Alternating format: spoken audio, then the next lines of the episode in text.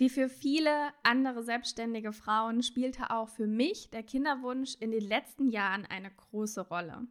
Besonders in den Jahren, in denen es einfach nicht klappte. Wie sich meine Kinderwunschzeit auf meine Selbstständigkeit, meine Pläne und Ziele ausgewirkt hat und was du bei deiner Familienplanung in deiner Selbstständigkeit unbedingt beachten solltest, das erzähle ich dir in dieser Podcast-Folge. So ungefiltert und privat wie noch nie auf ein Leben, in dem ein voller Freude blühender Montag den Monday Blues ersetzt. Und damit willkommen bei Monday Blooms, deinem Podcast für deine erfüllende Selbstständigkeit in der digitalen Welt. In diesem Podcast teile ich mit dir meine Tipps, Strategien und ganz persönlichen Erfahrungen aus knapp fünf Jahren Online-Selbstständigkeit. Ich bin Sarah, die Gründerin von Brand Durable, Branddesignerin und Expertin für Personal Branding. Ich freue mich sehr, dass wir heute deine wertvolle Zeit miteinander verbringen. Vielen Dank dafür.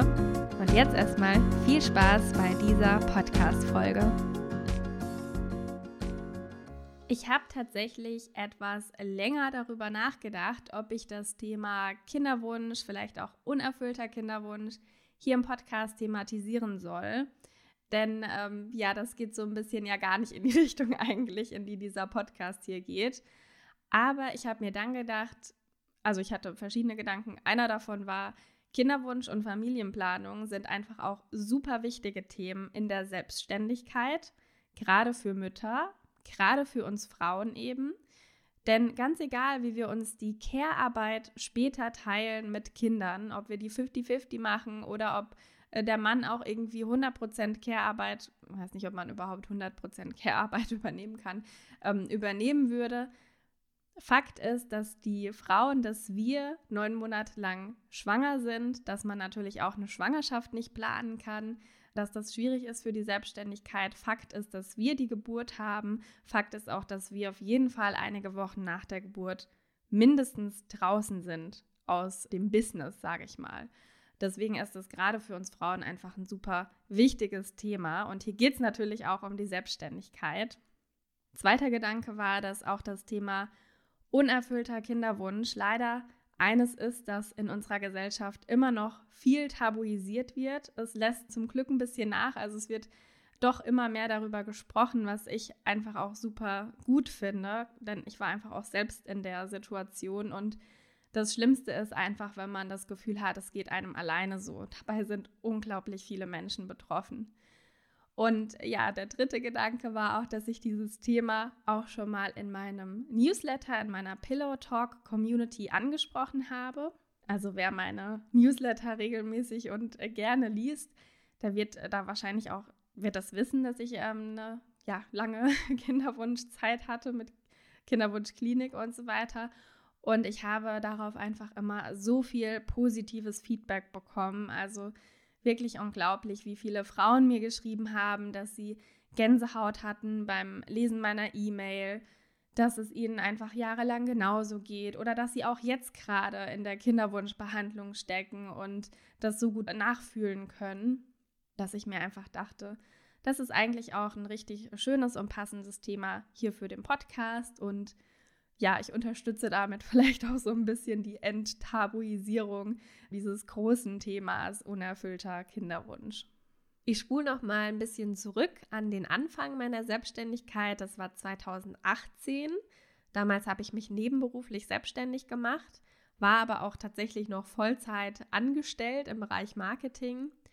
Und damals war mein Kinderwunsch noch ja ziemlich weit weg. Also es war für mich zwar schon immer klar, dass ich auch gerne Familie im Sinne von ein oder mehrere Kinder haben möchte, aber das war damals einfach noch nicht so das Thema.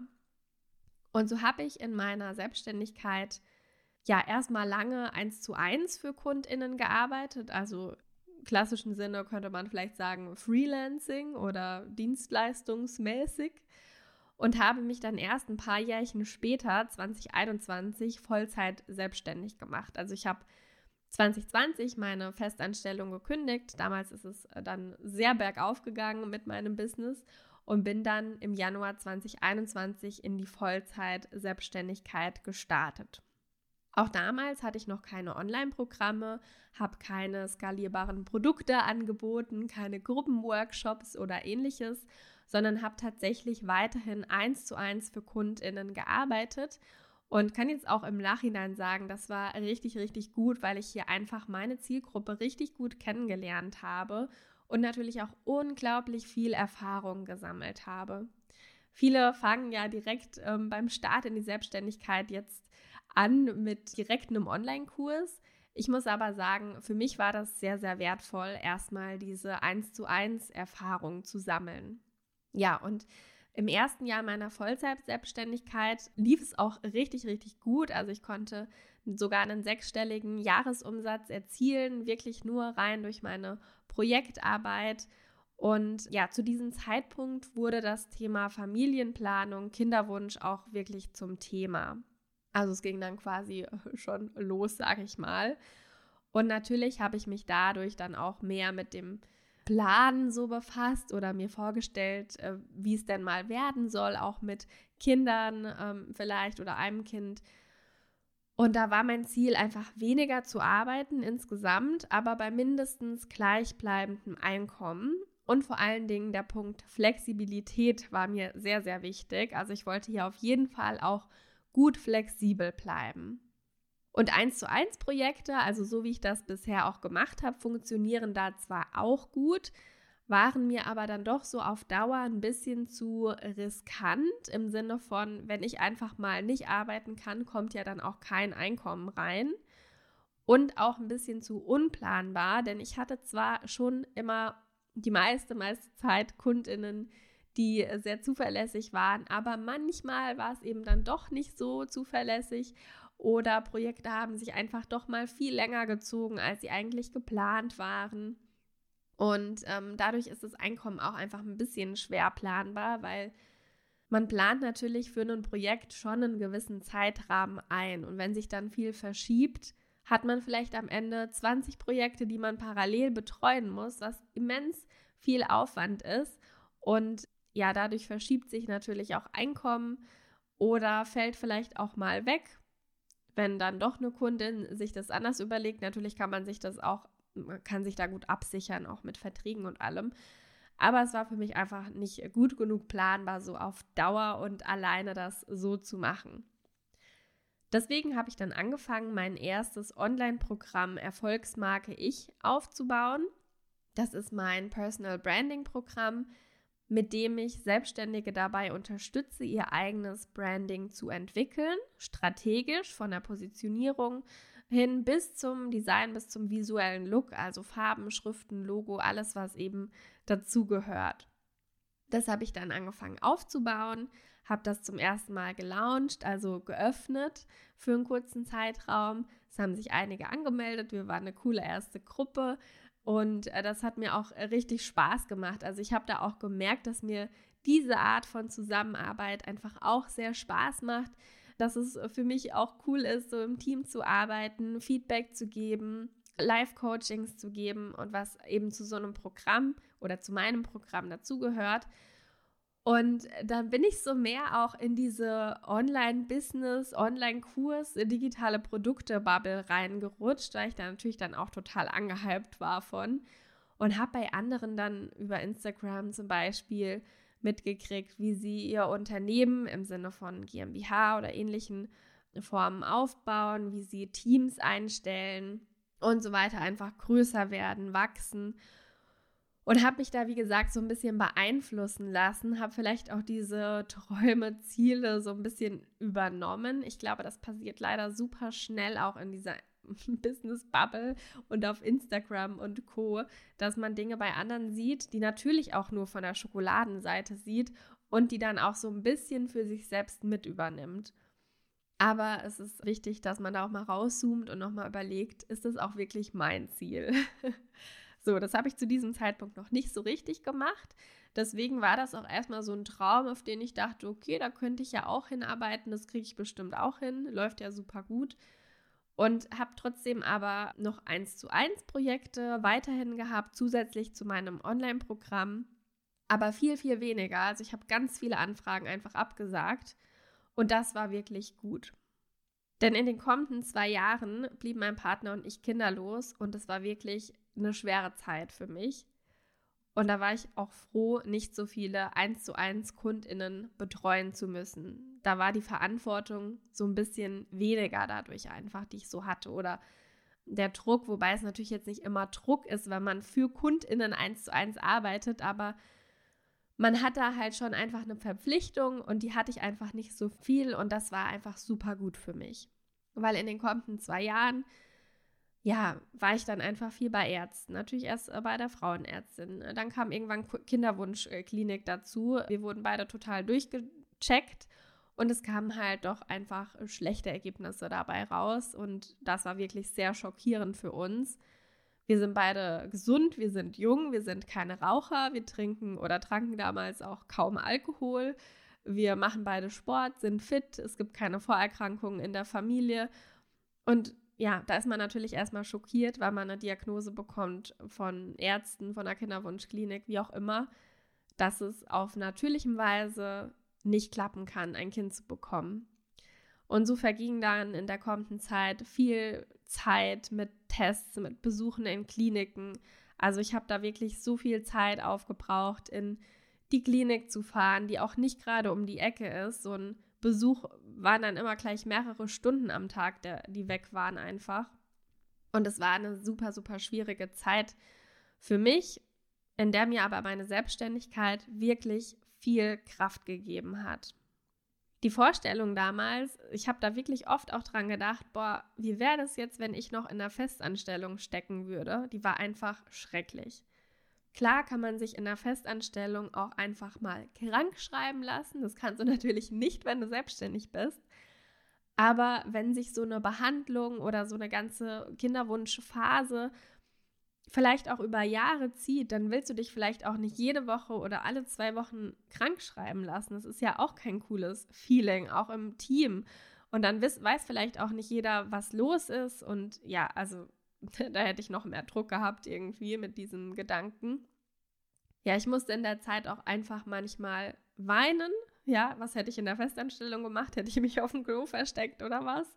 Also ja, oder ich musste mir auch manchmal einfach zwischen zwei Calls äh, Spritzen geben lassen und lauter so Geschichten, wo ich einfach wirklich froh war, flexibel zu sein, auch von zu Hause aus arbeiten zu können und mir meine Zeit selbst einzuteilen und vor allen Dingen etwas zu machen, das mir wirklich Spaß macht, das mich erfüllt, das einen Sinn für mich hat und das ich auch richtig gut kann. Also wo man sich dann vielleicht in dem anderen Bereich eh schon wie eine Versagerin fühlt, dass ich dann Ausgleich hatte, der mir gezeigt hat, hier, da ist doch noch auch etwas, was du richtig gut kannst, ja, wo du auch etwas bewirken kannst, weil in dieser ganzen Kinderwunschgeschichte ist man schon teilweise sehr ausgeliefert, machtlos. Natürlich hat man immer einen kleinen Rahmen, in dem man aktiv werden kann, aber der ist einfach sehr klein gesteckt und da hat es mir gut ge geholfen, einfach, dass ich in der Selbstständigkeit doch viel bewirken konnte, dass ich anderen helfen konnte, dass ich ja einfach was tun konnte, aktiv werden konnte, was mir auch gut Spaß gemacht hat. Und deswegen habe ich auch keine große Auszeit gebraucht in meinem Business. Also ich hab, war jetzt nicht über Wochen lang krank. Ich war auch nicht tagelang krank. Es gab vielleicht mal einen Tag, wo ich nicht gearbeitet habe. Und natürlich in diesen ganzen Klinikaufenthaltszeiten, da konnte ich natürlich nicht arbeiten. Aber mehr Auszeit habe ich nicht gebraucht. Und es hat mir in dieser Zeit auch einfach so gut getan, keine großen Verpflichtungen zu haben. Ich habe es vorhin schon kurz gesagt, im Sinne auch von Kundinnenprojekten, die vielleicht liegen bleiben, wo ich Calls oder Deadlines verschieben hätte müssen vielleicht. Es hat mir gut getan, dass ich nicht so große Verpflichtungen habe, ähm, dass ich flexibel sein kann, aber auch im Sinne von, dass ich eben kein großes Unternehmen im Nacken habe dass ich kein großes Team habe, dass ich keine Festangestellten habe, dass ich keine Gehälter zahlen muss, dass ich zwar natürlich auch immer Unterstützung habe durch Freelancer, wo ich mir auch wirklich schon oft gedacht habe, hm, macht es Sinn, jemanden fest einzustellen. Ich war in dieser Zeit wirklich dankbar dafür, dass es nicht so ist und dass ich da flexibel bin und es völlig in Ordnung ist, wenn meine Freelancer auch mal weniger arbeiten und ich vielleicht auch mal zwei Wochen oder so nichts von mir hören lasse oder generell bin ich dadurch ja nicht so verpflichtet wie mit festen MitarbeiterInnen, die einfach immer natürlich das gleiche Geld kosten. Ich habe aber trotzdem auch gemerkt, dass ich durch diese ganze mentale Belastung nicht so viel kreative Energie habe und war auch deswegen froh, nicht so viele 1 zu 1 Branddesign-KundInnen zum Beispiel zu haben. Ich war froh, dass ich nicht super viele Logo-Design-Konzepte entwickeln musste in der Zeit, denn dafür braucht man schon noch mal oder brauche ich noch mal eine andere kreative Energie, wie jetzt meine Erfolgsmarke Ich-Gruppe zu betreuen, wo ich ja zwar schon auch zur Seite stehe und coache und Ideen reingebe, aber wo das, die Konzepte und die Grundideen nicht von mir kommen, sondern die kommen aus meinen KundInnen heraus und ich betreue sie dabei. Das war etwas, das für mich super gut funktioniert hat in der Zeit, wo ich nicht ganz so viele kreative Ideen selbst äh, produzieren musste. Und in der Zeit habe ich dann tatsächlich auch gemerkt, wie gut es mir tut, flexibel zu sein, eben kein festes Team zu haben, keine großen Ausgaben zu haben, keine krassen Verpflichtungen zu haben. Habe aber schon auch gemerkt, dass diese 1 zu 1 Arbeit schon riskant ist. Ich bin, wie gesagt, nie ausgefallen jetzt über mehrere Wochen oder so. Es gab vielleicht mal einen Tag, wo ich nicht arbeiten konnte. Aber ich habe dann schon gemerkt, ja, es gibt schon auch Zeiten, da ist es einfach riskant, wann das ganze Einkommen von einer 1 zu 1 Arbeit abhängig ist. Und so hatte ich dann die Idee für meinen zweiten Online-Kurs, beziehungsweise mein zweites Online-Programm, Design to Shine mein Instagram Styling und Content Design Programm, was so ein bisschen auch auf mein erstes Programm aufbaut. Das heißt, erst war meine Idee, entwickelt man mit Erfolgsmarke Ich sein ähm, Branding, sein Branddesign und dann geht es eben in meinem zweiten Programm darum, das auf Instagram anzuwenden und hier wirklich einen guten Expertenauftritt aufzubauen. Und ich habe dann dieses zweite Online-Programm aufgebaut. Das hat mir auch super gut getan. Es hat mir super Spaß gemacht. Es hat mich auch hier wieder äh, gut abgelenkt. Und habe das so ein bisschen auch aufgebaut vor dem Gedanken, mehr Einkommen in weniger Arbeitszeit zu generieren und dadurch einfach auch mehr Zeit für eventuellen Nachwuchs zu haben. Ja, und dann war es endlich soweit. Überglücklich wurde ich dann im Januar 2023 schwanger, also dieses Jahr und stehe jetzt tatsächlich kurz vor meiner Babypause und bin jetzt de facto echt glücklich, dass ich keine festen MitarbeiterInnen habe, dass ich diesen Traum oder dieses Ziel so ein bisschen habe weiterwehen lassen, dass ich mein Business jetzt in der nächsten Zeit, in der Babypause, wirklich schlafen lassen kann. Ich muss mich um nichts kümmern. Ich muss niemanden ko koordinieren. Ich bin mit allem flexibel. Ich muss keine Gehälter zahlen, nichts. Ich äh, muss mich nicht ärgern, wenn zwischendurch jemand kündigt, müsste dann niemanden neuen suchen, muss jetzt auch nicht nach einem, keine Ahnung, wie sagt man denn, Ersatzgeschäftsführer oder was weiß ich was suchen, sondern bin einfach super flexibel, kann sagen, okay, ich gehe jetzt in Babypause, ich stelle hier meine automatischen E-Mail-Antworten an und das war es einfach. Für mich persönlich ist das die beste und entspannteste Lösung. Für andere, für dich zum Beispiel, kann es natürlich auch ganz anders sein. Und auch das ist vollkommen okay. Aber ich kann eben sagen, so im Nachhinein, die Kinderwunschzeit hat meine Selbstständigkeit und meine Ziele doch sehr geformt und beeinflusst. Wenn ich jetzt keinen Kinderwunsch gehabt hätte, diese ganze Zeit nicht gehabt hätte, vielleicht auch überhaupt keine Familie, also Familie im Sinne von mit Kindern, haben wollen würde, dann hätte ich vielleicht voll durchgepowert. Dann hätte ich mir vielleicht ein Team aufgebaut, hätte mehr in um, Richtung Unternehmen, also GmbH gedacht. Ja, natürlich ist Einzelunternehmen auch ein Unternehmen. Wir sind alle Unternehmerinnen. ist halt nur die Form anders, sage ich mal. Aber durch diese lange Kinderwunschzeit und auch kinderlos gebliebenen Zeit, sage ich mal, ist mir doch auch vieles nochmal klarer geworden. Mir ist Zeit viel wichtiger, mir ist meine Gesundheit viel wichtiger und äh, Flexibilität auch einfach viel wichtiger. Und ja, jetzt ist meine Planung sowieso nochmal auf einem ganz neuen Level angekommen. Nächstes Jahr wahrscheinlich nochmal auf einem neuen Level, dann mit Kind. Und ja, bin auf jeden Fall jetzt sehr gespannt, wie es weitergeht und werde mich jetzt, wie gesagt, erstmal äh, demnächst in eine Babypause zurückziehen für viele Monate. Und freue mich da auch drauf. Das wird dann die nächste ähm, Herausforderung, das nächste Abenteuer nach dem Abenteuer Selbstständigkeit starten, wobei das auch schon einige Jahre her ist. Ja, und ich habe zum Ende noch zwei Tipps, wenn du planst, äh, schwanger zu werden.